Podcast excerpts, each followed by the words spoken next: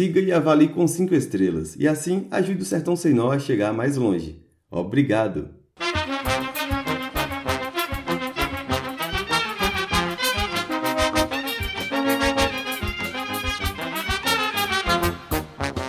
Olá, ouvinte do Sertão Sem Nó. Eu sou Jefferson Souza e ao meu lado está Vivi Maria.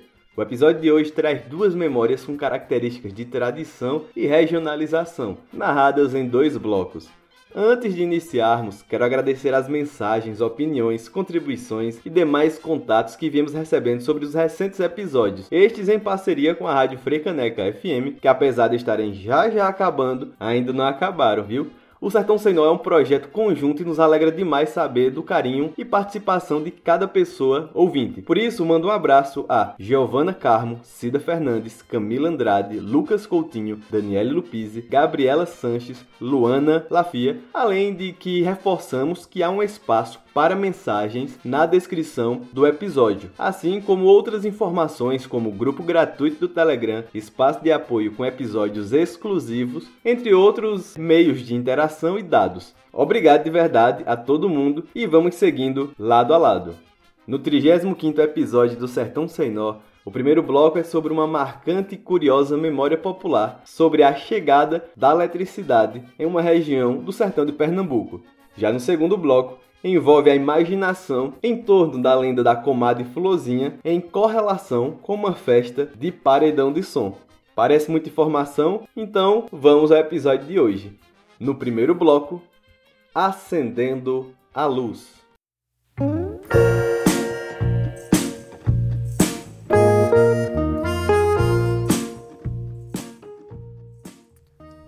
Próximo à cidade de Quixaba, entre a divisa do estado da Paraíba com a área do sertão do Pajéu de Pernambuco, vivia um velho e excêntrico homem chamado Seu Otávio. Ele era conhecido por conversar muito sozinho e ser um homem muito honesto, apesar de sempre usar roupas remendadas e sua casa de taipa isolada no pé de uma serra. Enquanto o mundo exterior avançava com a eletricidade, o telefone e outras tecnologias, seu Otávio permanecia teimosamente à margem da modernidade, desconfiando de todas as mudanças tecnológicas que se aproximavam. Um dia, um grupo de engenheiros e técnicos chegou à cidade com o objetivo de instalar linhas elétricas e telefônicas em todas aquelas áreas da zona rural. Eles acreditavam que essas inovações seriam um grande avanço para a cidade, trazendo conforto e conectividade para seus habitantes. No entanto, seu Otávio estava convencido de que esses avanços eram algo paranormal. À medida que os engenheiros começaram a instalar postes e fios elétricos, seu Otávio observou com desconfiança de sua cabaninha lá no pé da serra. Ele acreditava que a eletricidade era uma força demoníaca que iluminava as casas à noite e que os telefones eram aparelhos mágicos capazes de invocar espíritos malignos. As zonas rurais próximas da cidade estavam empolgadas com as novas tecnologias que chegavam aos locais mais afastados. Mas seu Otávio começou a espalhar histórias assustadoras sobre os perigos da eletricidade e do telefone. Ele dizia que os fios elétricos conduziam almas perdidas e que as vozes que saíam dos telefones eram fantasmas que sussurravam segredos sombrios. As histórias de seu Otávio causaram alvoroço nas proximidades. Apesar de serem a grandíssima maioria de pessoas fazendo piada com o velho homem, pontuais pessoas, especialmente mais idosas, começaram a ficar com medo das inovações tecnológicas e começaram a evitar o uso de eletricidade e telefones. As noites em pontuais áreas rurais permaneciam escuras, pois as lâmpadas elétricas eram vistas como faróis do inferno e os telefones continuavam em silêncio, pois aquele que acreditaram no velho não queriam conversar com espíritos. E também vale pontuar o fato de que seu Otávio impedia que alguns engenheiros e técnicos passassem por suas terras, dificultava a ampliação desse serviço na região. Tudo aquilo era um problema para o governo, que tinha um projeto financeiro em curso naquela região, justamente para a ampliação da eletricidade e outros benefícios tecnológicos. Para piorar, um jovem chamado Pedro decidiu investigar as afirmações de seu Otávio. Ele sabia que a eletricidade e o telefone eram simplesmente invenções humanas e não tinha nada de paranormal. Pedro decidiu confrontar seu Otávio em sua moradia. Ao entrar na casa de Taipa, escura, Pedro encontrou seu Otávio em uma sala cheia de velas. O velho homem olhou para o jovem com suspeita, mas Pedro explicou calmamente como a eletricidade e o telefone funcionavam, mostrando que não havia nada de sobrenatural neles. Seu Otávio ficou surpreso e, após algum tempo, começou a entender que ele estava enganado. Ele riu de si mesmo e de suas teorias fantasiosas e concordou em permitir que os engenheiros continuassem com as instalações elétricas e telefônicas no seu terreno. Quando a eletricidade finalmente chegou, as casas e sítios estavam iluminadas. As pessoas que já conheciam a tecnologia, mas desacreditavam que elas chegassem até onde moravam por causa de desinteresse público, ficaram encantadas com a comodidade que ela proporcionava. Os telefones começaram a tocar, conectando amigos e familiares que estavam separados por longas distâncias, como as pessoas que viajavam a trabalho para São Paulo. Seu Otávio, que havia sido o responsável por criar tanto alarde, percebeu que estava perdendo a oportunidade de aproveitar as maravilhas da tecnologia moderna. No final, algumas pessoas de Quixaba passaram a contar essa história, remetendo a esse tempo da chegada dos avanços nas zonas rurais, abraçando também todos os tantos benefícios que vieram a partir da eletricidade e do telefone. Seu Otávio, que inicialmente se opôs às inovações, acabou sendo um dos moradores mais entusiastas com aquilo tudo. Ele riu de sua própria teimosia e aproveitou a eletricidade para iluminar sua pequena plantação, próxima de sua casinha de taipa, e passou a utilizar também o telefone para se conectar com a cidade, como com farmácias e mercadinhos. Apesar de que, nesta memória coletiva, a cidade de Quixaba já estava com eletricidade há mais de década e telefones chegando aos poucos.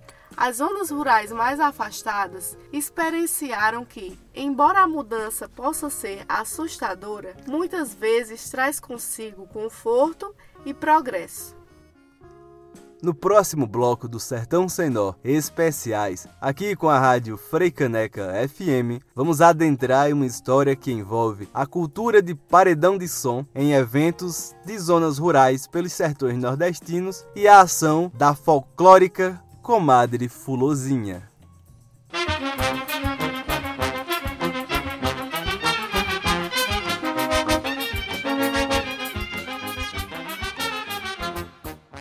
Este espaço é aberto para patrocinadores, o qual não temos ainda.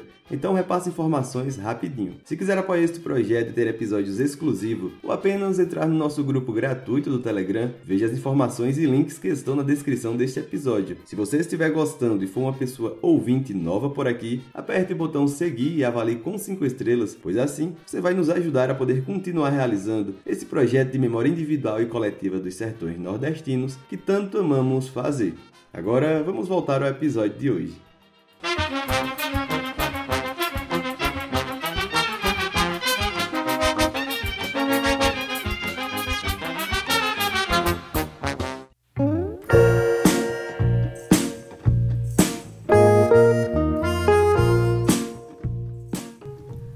Olá, você está ouvindo Sertão Sem Nó Especiais, uma parceria da Rádio Freicanec FM com o podcast que busca preservar as memórias individuais e coletivas dos sertões de Pernambuco.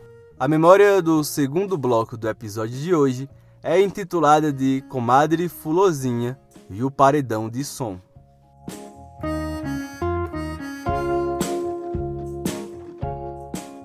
Há algumas discussões no campo acadêmico que podem desagradar recorte de população. Principalmente quando se trata de taxar ou não determinadas regras estruturais sobre cultura e outros meios subjetivos de saberes. Uma delas envolve o fato de que certas manifestações culturais populares, por menor valor referencial à tradição que tenham, não deixam de ser cultura popular, por fazer com que uma cena cultural passe a existir e a territorializar costumes acerca daqueles eventos, conforme William Straw desenvolve no seu artigo Cenas Culturais. Se as festas de paredão de som são ou não cultura popular, já que, lembrando, nem toda cultura popular necessariamente precisa ser cultura de tradição, não é o ponto a ser discutido aqui. Apenas que, se você adentra os sertões de Pernambuco fora dos padrões culturais predefinidos para o ambiente, como a poesia popular metrificada ou o forró pé de serra, vai encontrar outras manifestações culturais que, apesar de reunir um notório público, incomoda muita gente por inúmeros motivos, desde o som excessivo até por prováveis brigas pelo alto consumo de álcool. Entre tantas cidades que têm crescido eventos de paredão de som em suas zonas rurais, é claro, nos foi enviado um registro de, uma morador, de um morador da cidade de Santa Cruz da Baixa Verde, no sertão do Pajeú de Pernambuco, contando de algo que ele e seus amigos vivenciaram há alguns anos em outra cidade da região.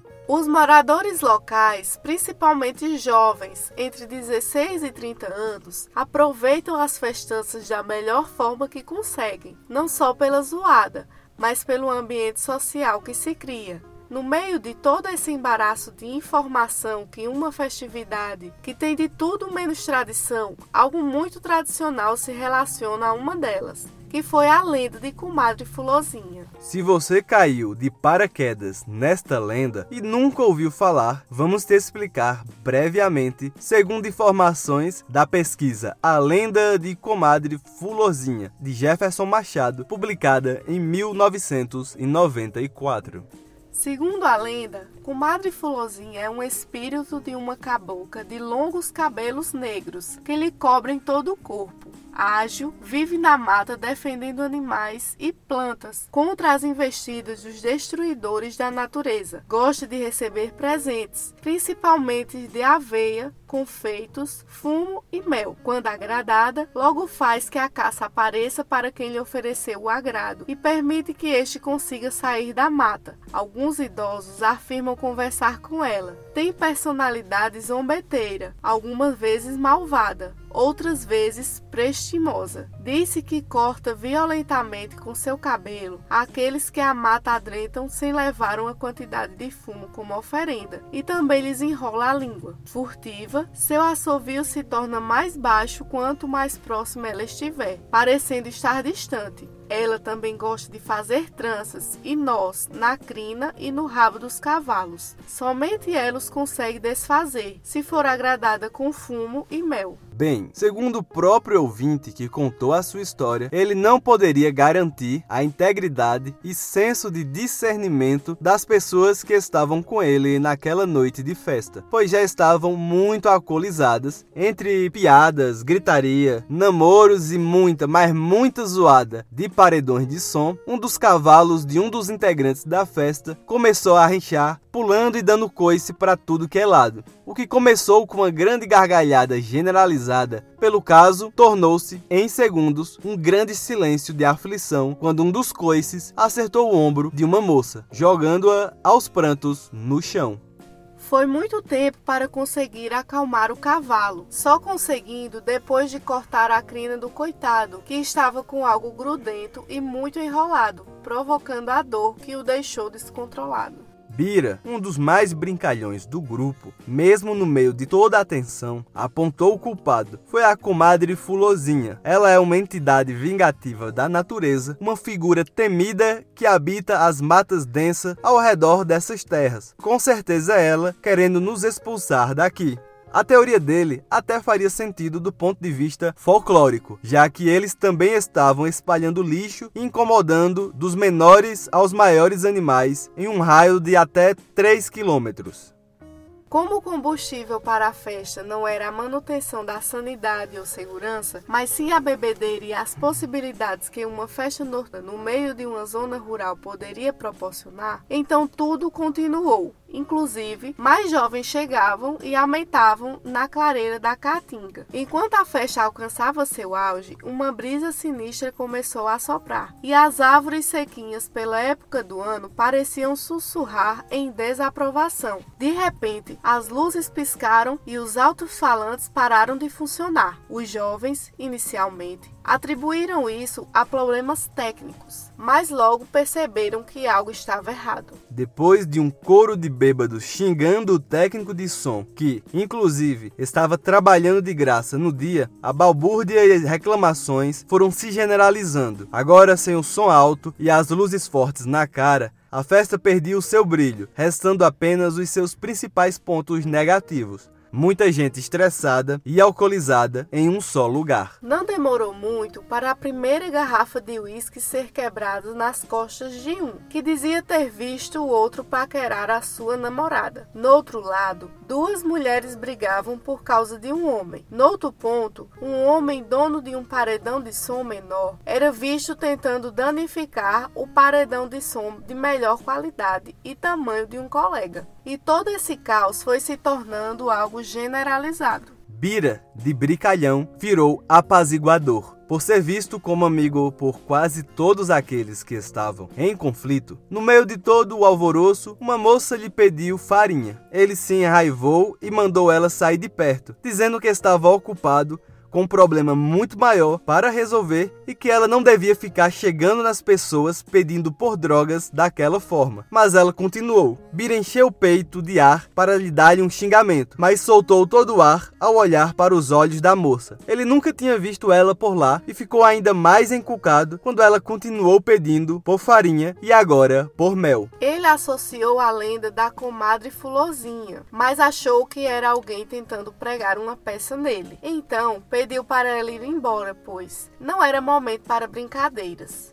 Ele até empurra ela na altura do tórax, usando sua mão direita. Nada de paranormal aconteceu, segundo nosso contador, mas tudo estava estranho, algo que Bira só refletiu depois, já que o momento do ocorrido estava ambientado em um espaço com muita gritaria e confusão. Não demorou para o sol começar a aparecer e o povo que ainda insistia em ficar naquela festa sem rumo já começavam a subir nas suas motos, carros e cavalos para irem embora. Foi tanta confusão naquela noite que os problemas se seguiram por muito tempo depois, seja no campo jurídico, por causa de agressões e assédios, como também envolvendo questões materiais dos que tiveram seus pertences depredados, mas que na volta para casa ou bateram ou arranharam carros, motos, perderam telefones, entre outros veículos e objetos. Uma das maiores curiosidades dessa noite é que até os paredões de som que não foram atacados pelos colegas no apagar das luzes acabaram de alguma forma ficando praticamente inutilizados por causa de alguma falha técnica que apareceu, se não naquele dia, nos dias próximos daquele evento.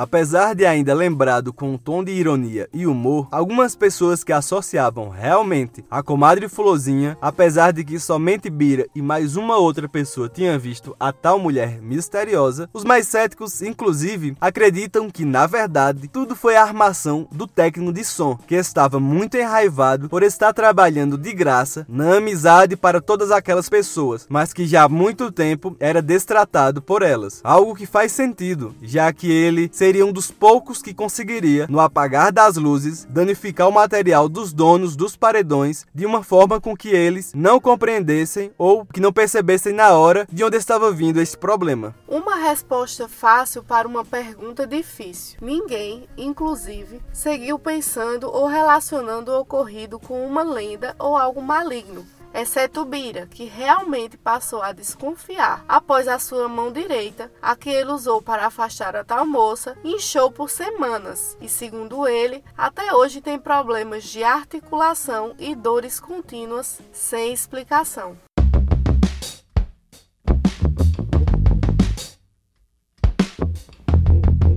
Você ouviu mais um episódio do Sertão Sem Nó. Gostou? Compartilhe com amigos e redes sociais para nos ajudar a chegar em mais gente. No Instagram, o projeto está como arroba Sertão Sem Nó. Eu, Jefferson Souza, estou no Instagram e Twitter como arroba jfgarapinha. Se quiser ser uma pessoa apoiadora deste projeto, é via o apoia.se barra Sertão Sem Nó, cujo endereço está na descrição deste episódio, onde se ganha episódios exclusivos, assim como é feito pelas nossas pessoas apoiadoras, Daniele Moreira, Ana Marcato, Cristiane Marichida, Drica Dias, André Gomes, Vitor Ribeiro, Regina Ribeiro, Jaime Ribeiro e Natália Mitchell. Eu sou Vivi Maria, jornalista natural de São José do Egito, no sertão do estado, e assino a locução e auxílio de produção deste projeto. Eu sou Jefferson Souza, jornalista natural de Tapetim, no sertão do estado, e assino a produção, roteiro, direção e locução deste projeto. Obrigada por ouvir o Sertão Sem Nó Especiais. E até a próxima!